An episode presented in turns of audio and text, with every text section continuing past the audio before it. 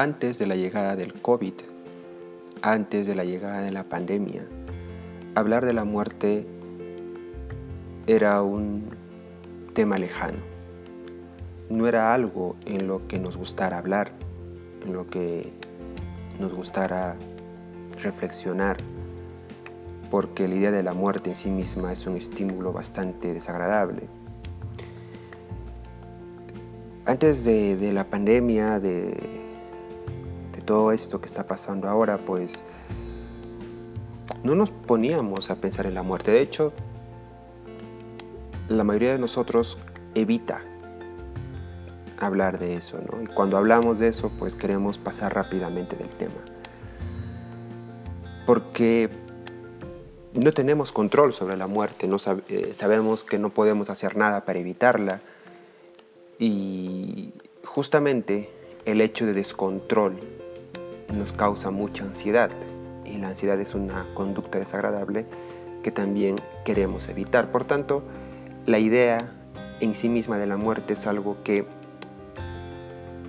nos gusta siempre dejarlo de lado. De hecho, mucha gente por eso ni siquiera ve, las noticias. Eh, casi siempre evitamos encontrarnos con la muerte de alguna otra forma. Pero con la llegada de la pandemia, la llegada del coronavirus, la idea de la muerte es algo con la que estamos viviendo hace más de un año. No solamente porque sabemos conscientemente de que hay mucha gente falleciendo, incluso ahora, por culpa de la pandemia, sino porque probablemente muchos de nosotros también hayamos vivido una muerte cercana, de algún ser querido, de algún familiar, de alguien que conocíamos. Y justamente nos enfrentamos a ese proceso llamado duelo. Que según la psicología, el duelo es un proceso de adaptación que atravesamos para enfrentar una nueva situación en que se ha perdido a una persona. Es un proceso porque conlleva varias partes conlleva mucho tiempo. Y también es un proceso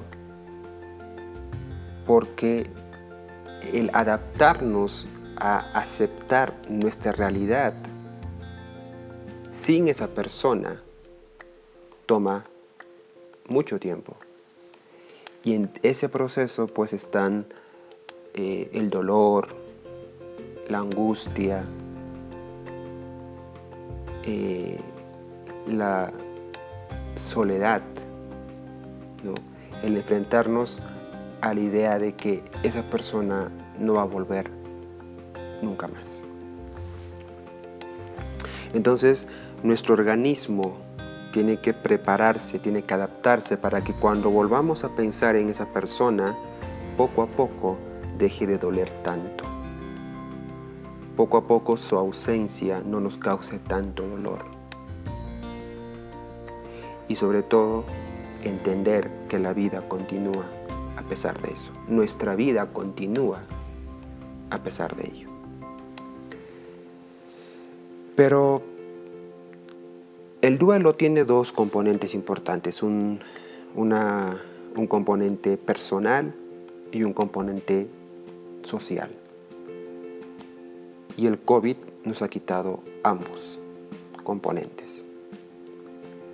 En el componente individual, el hecho de no poder acompañar a esa persona en su último aliento, el hecho de no poder verla por última vez, el hecho de no despedir su cuerpo, es muy complicado. Es mucho más doloroso, es mucho más eh, triste, cuando es de esta manera. Y justamente el COVID no permite eso, no permite que, estemos con esa persona en sus últimos días. Incluso en algunos países ni siquiera se puede ver el cuerpo porque lo que hacen inmediatamente es cremar el cuerpo y entregarte las cenizas para justamente evitar el contagio, la propagación del virus. Y en el componente social nos han quitado el ritual propio de cuando una persona fallece. Todos eh, sabemos que hay un ritual en el que está el velorio, está el hecho de comunicar a los demás que ha fallecido alguien cercano, también de que esas personas vengan hacia nosotros para poder despedir el cuerpo del fallecido, pero también de darnos cierto apoyo emocional. El hecho de poder comunicar nuestro dolor, el hecho de que nos permitamos vivir nuestro dolor, sentir nuestro dolor y que los demás nos entiendan. El poner un contexto en el que se pueda permitir hablar del fallecido, recordar al fallecido, pero también en que podamos acompañar en el dolor, en que podamos acompañar en el dolor a los que han perdido a ese familiar o a esa persona querida. También el COVID nos ha quitado esto, porque no podemos aglomerarnos, no podemos abrazarnos y muchas veces tenemos que enfrentar este duelo solos o si ha muerto alguien de la familia, tener que enfrentarlo con la familia. Nada más. Entonces el COVID nos ha alejado tanto del componente individual como del componente social, que justamente ayudan a que el proceso de duelo sea mucho más llevadero, ayudan a que el proceso de recuperación sea mucho mejor.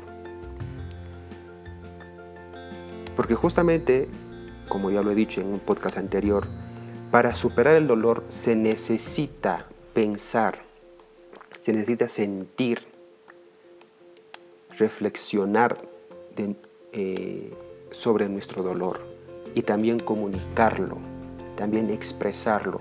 Ese proceso es necesario para superar el dolor y hoy lamentablemente no se puede hacer porque tenemos que meternos en nuestras casas y, y tener que vivir como si no hubiera pasado nada. No hay un contexto de dolor. Hay simplemente la vida rutinaria que esta pandemia nos ha dejado. Y justamente eso hace complicado mucho más este proceso de adaptación que es el duelo. Y este proceso se, asemeja mucho a eh, unas conductas que a veces presentan ciertas personas cuando fallece alguien. En ocasiones cuando alguien fallece, muchos no terminan de realizar un duelo. No hacen estos rituales, ¿no? Eh, yo conozco a personas que dicen, bueno, ha fallecido, sí, mi padre, mi madre, bueno, mañana lo cremamos y ya está. No quiero apoyo de nadie, no quiero reunión de nadie, eh, agradezco sus, sus pésames, pero yo no quiero todo ese, ese ritual que engloba la muerte. No lo quiero porque me hace peor. Y es cierto, hay personas que el hecho de no hacer estos rituales los ayuda a recuperarse mejor. Pero ojo, también hay personas que lo hacen como una forma de huir de la realidad. Hay personas que no quieren hacer todo esto porque no quieren aceptar que esa persona haya fallecido. Y esta conducta de evitación, de huida, en sí es un problema. Por eso eh, las recomendaciones generales que hacemos muchas veces no ayudan, porque cada persona es distinta. Y por eso también eh, los psicólogos tenemos que hablar con esa persona para saber si su conducta es una conducta de huida, es una conducta de evitación o al contrario, es una conducta que le va a ayudar a recuperarse más rápido. Pero en este caso, eh, la gran mayoría de nosotros sí necesita estos rituales de despedida, de apoyo emocional, de comunicarse con los demás, de eh, compartir recuerdos de la persona fallecida. Para muchos es necesario porque nos ayuda, como dije, a pasar el duelo de la mejor manera. El COVID nos ha prohibido hacer estos rituales. Entonces, la cuestión es qué nos puede ayudar a sobrellevar el duelo, qué nos puede ayudar en una situación tan complicada como esta a pasar esta crisis. Y ojo, la herramienta que nos da la psicología es una herramienta que en este caso es cierto, es para la gente que está pasando un duelo y que va a ayudar mucho para sobrellevarlo mejor, pero no solamente es para el duelo, ayuda en problemas recurrentes, ayuda también en, eh, en procesos traumáticos, ayuda en procesos de crisis, no necesariamente de duelo. Pero en este caso lo voy a enfocar para el tema del duelo. Más allá de las recomendaciones eh, generales que uno se puede hacer, como por ejemplo intentar hablar con los amigos, con los familiares, eh, incluso hacer pequeños rituales a nivel personal, como por ejemplo prender, una vela para recordar a esa persona, eh, tener una foto de esa persona cerca para poder observarla, recordarla, el comunicárselo a familiares y amigos para que ellos también puedan acompañarte, aunque sea a través de una videollamada. Todos estos, todos estos consejos ya de por sí ayudan bastante. Pero debemos entender algo. Primero que no hay que exigirnos ni poner expectativas altas sobre cómo debemos llevar el duelo. Hay mucha gente que considera que el duelo no debe durar más de dos semanas, más de tres semanas. Algunos incluso eh, consideran que el duelo debe durar solamente dos o tres días, que debe ser rápido, o que incluso mientras más rápido sea el duelo, es, es un signo de madurez. Eso está mal, eso no es así. Cada persona vivirá el duelo de una manera distinta. Cada persona vivirá el duelo de una eh, forma y contexto distinto y también cada persona se recuperará en un tiempo distinto. Lo que debemos hacer nosotros es acompañar a esa persona y si tú estás pasando por un duelo, entender que es un proceso de adaptación y que por tanto no debes exigirte que acabe rápido, ni que eh, sea un proceso pues lleno de exigencias hacia tu persona. Entendamos el duelo pues como una enfermedad. Cuando tenemos, por ejemplo, una gripe, sabemos que tienen que pasar siete días aproximadamente para que la gripe remita. Entonces, el duelo es igual, tiene que pasar varias semanas para que todo esto empiece a remitir. Y así como nosotros no queremos, sabemos que es pues tonto querer apurar a que la gripe pues se cure antes del tiempo que sabemos que dura, igual no podemos apurar el duelo para que sea más rápido. Porque obviamente estamos hablando de un proceso muy, muy profundo y hablamos de un proceso muy personal. Pero hoy les quiero hablar de esta técnica psicológica que por cierto que ha confirmado que es muy útil para tratar con el duelo. Y también pues, eh, como digo, sucesos de crisis, sucesos traumáticos, incluso el hecho de eh, problemas también de, de duelo de pareja y todo. Es una técnica psicológica, justamente, que se trata de la escritura expresiva. Y, así como su, nombre lo dice, consiste en escribir para uno mismo sentimientos y pensamientos acerca de ese problema que tenemos. En este caso, pues hablar eh, sobre la persona que acaba de fallecer. Escribir sobre nuestros pensamientos, nuestras, nuestros sentimientos, sin restricción alguna, sin guardarse nada. Es como volcar todas nuestras emociones, todos nuestros pensamientos sin filtro en un pedazo de papel. Es cierto que es una práctica completamente antigua y seguramente ustedes ya lo han escuchado, es el famoso diario, eh, que pues nos remite a, incluso a culturas antiguas donde ya se hacía este tipo de, métodos. ¿no? Por cierto, no es necesario que conserves lo que has escrito. Puedes quemarlo si deseas al terminar o guardarlo en un diario la cuestión es que el beneficio que se ha probado en, psicología eh, son reales, son beneficios que se han podido comprobar. Entonces, eh, ¿qué beneficios nos trae el hecho de escribir en un diario o en un pedazo de papel, en una carta, nuestros más profundos pensamientos sentimientos acerca de lo que acaba de ocurrir? En este caso, el perder a una persona con todo lo que conlleva eh, el, no poder, el no poder verla, el no poder despedirse de ella. ¿Qué beneficios nos trae? Para comenzar, hay un descenso del estrés y de las visitas médicas relacionadas con el estrés. Al mismo tiempo hay un incremento de la función del sistema inmune. Justamente, el estrés puede llevar a comprometer el sistema inmune. Pero el hecho de que el estrés descienda hace que el sistema inmune incremente sus funciones.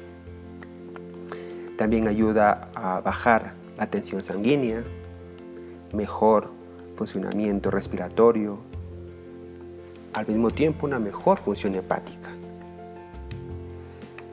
también a un descenso de días de ingreso hospitalario, porque es cierto, hay personas que sufren un duelo tan duro que tienen que ser ingresados al hospital y tener que estar con suero, con medicamentos, incluso medicamentos antidepresivos y todo esto. Pero gracias a la escritura expresiva también se ha visto casos en los que el ingreso a hospitales ha descendido. También mejora el estado de ánimo, y ayuda a tener un mayor bienestar a nivel mental. Ayuda a que nos sintamos un poco más tranquilos. Ayuda a que estemos un poco más relajados con esa situación. También hay una reducción de sintomatología depresiva en los casos en los que estaba presente previamente el experimento. O sea que personas que ya están pasando por un proceso de depresión, por un proceso de tristeza, con esta técnica se pueden ayudar a una reducción de los síntomas de la depresión. También ayuda en el estrés postraumático. Y sobre todo, algo muy importante en tiempos de COVID también, ayuda a la reducción de absentismo laboral. Esas veces en las que nos sentimos tan angustiados por haber perdido el trabajo, por no encontrar trabajo y que no podamos dormir bien, estemos ansiosos, también la escritura expresiva ayuda a que no nos angustiemos de forma tan continua y que podamos tener la mente un poco más despejada para pensar mejor en, en lo que podamos hacer. También mejora la memoria a corto plazo, ayuda en, ayuda en el rendimiento deportivo, incluso ayuda en mejorar los resultados académicos, porque, como digo, es una, en este caso es una cuestión de duelo, pero si hablamos de personas que tienen un estrés postraumático o tienen una crisis o tienen algún, algún contexto en el que están ansiosos, pues justamente el hecho de poder expresarlo en la escritura ayuda a que estés mucho más tranquilo y te puedas concentrar en tus trabajos académicos. Y aunque no lo crean, hay un dato interesante y es que los sujetos tardaban menos tiempo en encontrar empleo tras perder el empleo anterior. O sea, la escritura expresiva que ha tenido sujetos experimentales en los que se ha probado este, este, esta técnica psicológica ha ayudado en todos esos campos. Entonces, es por ahora una de las mejores técnicas que tenemos para afrontar el duelo en plena crisis de coronavirus. Los beneficios pues son muy muy amplios. En ese caso pues la escritura expresiva tiene un buen montón de beneficios que como digo aunque no sean la, la herramienta 100% segura ni 100% garantizada ni la panacea, pues es un gran hábito que debemos incorporar para poder ayudarnos en momentos duros como en este caso el duelo post-COVID. Les voy a decir una forma cómo hacerlo para que lo entiendan y lo puedan hacer en casa. Lo que se debe hacer es escribir durante al menos cuatro días, durante un cuarto de hora a 20 minutos. Y escribir acerca de aquello que más te esté preocupando en ese momento.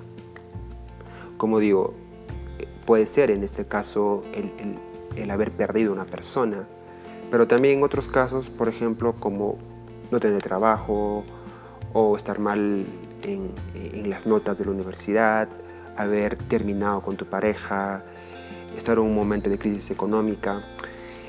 La cuestión es que aquello que más te preocupe, escribirlo aquí, sacando tus más profundos pensamientos y emociones sobre el tema. Ojo, pensamientos y emociones. Ambos sin filtro, porque eso va a quedarse para ti. No hay nadie que lo vaya a leer, no hay nadie que te esté espiando. Por primera vez seamos fieles con nosotros mismos y dejemos de pensar en qué diría una persona si leyera esto. Pues no, no va a haber esa persona que lo lea, solamente estás tú. Es un momento muy íntimo. Entonces no tienes que limitarte en nada es volcar todos tus pensamientos y emociones en ese pedazo de papel. O si quieres, pues puedes ir variando cada día con el tema que más te preocupe.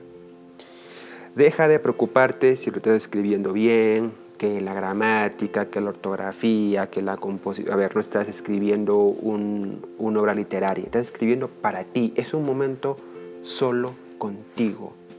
Por tanto, no tienes que preocuparte en cosas de gramática y ortografía esas cosas, ni siquiera en que la letra sea bonita. La cuestión es escribir tus pensamientos y emociones. Incluso si no quieres escribirlo a mano, lo puedes escribir en tu celular, lo puedes escribir en el ordenador. Eso ya depende de cada uno de nosotros. Y como digo, también si deseas puedes conservarlo o lo puedes quemar. La única regla es que escribas todo lo que puedas durante esos 15 a 20 minutos. Eh, de modo que esta tradición que a veces se ha dicho por ahí que oye, debes, deberías escribir tus, tus emociones, tus pensamientos, tiene beneficios que se han mostrado que son reales y que escribir cartas pues a nuestros, a nuestros seres queridos que acaban de fallecer, a los, incluso a los que echamos de menos, o escribir acerca de nuestras emociones, de nuestros pensamientos, de nuestros sentimientos, incluso de nuestras frustraciones, es algo completamente positivo. Y lo interesante es que no necesitas hacer algo demasiado difícil está al alcance de todos, es tan fácil como agarrar una hoja de papel y empezar a escribir. Entonces, pues eso era lo que quería compartir con ustedes, que, que en esta época de COVID, en esta época de, pandemia en la que estamos perdiendo muchas cosas, eh, como el trabajo, como los amigos, como las cuestiones sociales también, pero en unos casos es mucho más duro cuando se muere esa persona a la que queremos, pues creo que esta técnica ayuda muchísimo. Como, como, he dicho, hay muchos beneficios en esta técnica que se han podido experimentar y que obviamente van a poder ayudar frente a las otras cosas que podamos hacer. Como dije, el estar en contacto con las otras personas, eh, amigos, familiares a través de, de la tecnología, el hacer estos rituales como prender una vela o tener la fotografía de esa persona. Y si le incluimos esta técnica, obviamente va a ayudar mucho para poder sobrellevar mejor esta época de duelo, para poder eh, tener una mejor salud mental justamente en, eh, en, este momento en el que estamos prácticamente encerrados y alejados del resto. La psicología te da esta técnica de escritura expresiva. Úsala y seguramente te va a ayudar, como ya se ha reportado en otras personas.